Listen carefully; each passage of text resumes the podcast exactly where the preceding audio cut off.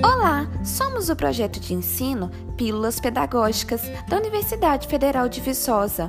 O nosso objetivo é produzir e distribuir orientações referentes à utilização prática das tecnologias digitais de informação e comunicação na forma de podcasts. O tema de hoje é como desativar o microfone de participantes em um encontro remoto via Google Meet. Já aconteceu de você estar participando de um encontro remoto e um dos participantes estar com seu microfone aberto sem perceber, ocasionando ruídos prejudicando a comunicação do apresentador? Então, na pílula pedagógica de hoje, vamos te ensinar a como desligar o microfone de qualquer participante caso esteja capturando ruídos que porventura estejam prejudicando a comunicação entre os participantes. Esse tipo de gerenciamento só é possível utilizando o computador. Nos smartphones não existe esse recurso. E para realizar essa função, você precisa ser o anfitrião do encontro remoto, ou seja, ter realizado o agendamento da reunião na agenda do Google e nela ter criado o link, conforme orientamos na pílula pedagógica número 1. Vamos lá! Estando em um encontro síncrono via Google Meet com vários participantes, localize no lado direito da tela a opção Pessoas. Clique para visualizar a relação dos nomes dos participantes. Verifique quem está com o microfone aberto.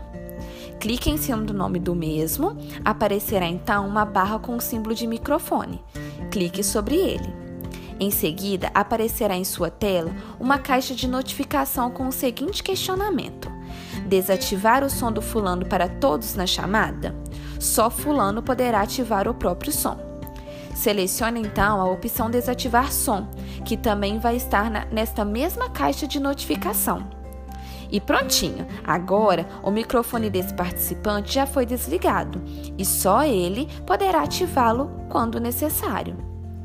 Importante destacar que se você estiver utilizando o layout do tipo mosaico durante o encontro remoto, você poderá desativar o microfone do participante clicando sobre sua imagem ou identificação. Ao colocar o mouse sobre sua identificação, você verá o microfone a ser fechado e a mesma caixa de texto aparecerá para você, com a opção de desativar som.